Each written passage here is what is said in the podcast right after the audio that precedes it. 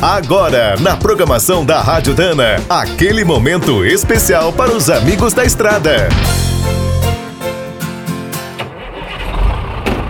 Está começando mais um minuto do caminhão.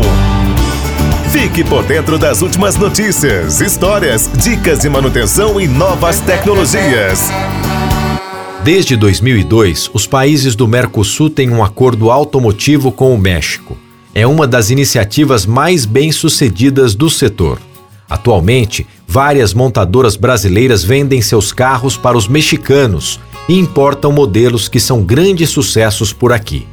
Agora, o acordo está sendo atualizado.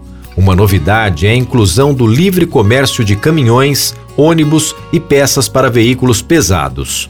Além de ser um mercado importante para as fábricas brasileiras, o México poderá fornecer alguns brutos bem interessantes para nós. O país tem fábricas da Kenworth, Freightliner, Mack, International, Mercedes-Benz, Scania, Volkswagen, MAN, Volvo, Rino, Isuzu e Dina. A linha mexicana se destaca por duas razões: os grandes estradeiros do estilo norte-americano e os modernos urbanos de projeto japonês.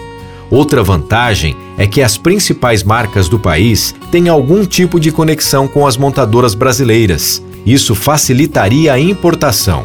A Kenworth é do grupo da DAF, a Freightliner é ligada à Mercedes, a Mack é parte da Volvo e a Rino é a divisão comercial da Toyota. Vamos ficar na torcida a exemplo do que aconteceu nos carros, essa parceria pode trazer caminhões incríveis para as nossas ruas e estradas. Quer saber mais sobre o mundo dos pesados? Visite minutodocaminhão.com.br. Aqui todo dia tem novidade para você. O Minuto do Caminhão é um oferecimento de Spicer e Álvaros, a dupla imbatível em componentes de transmissão, suspensão e direção.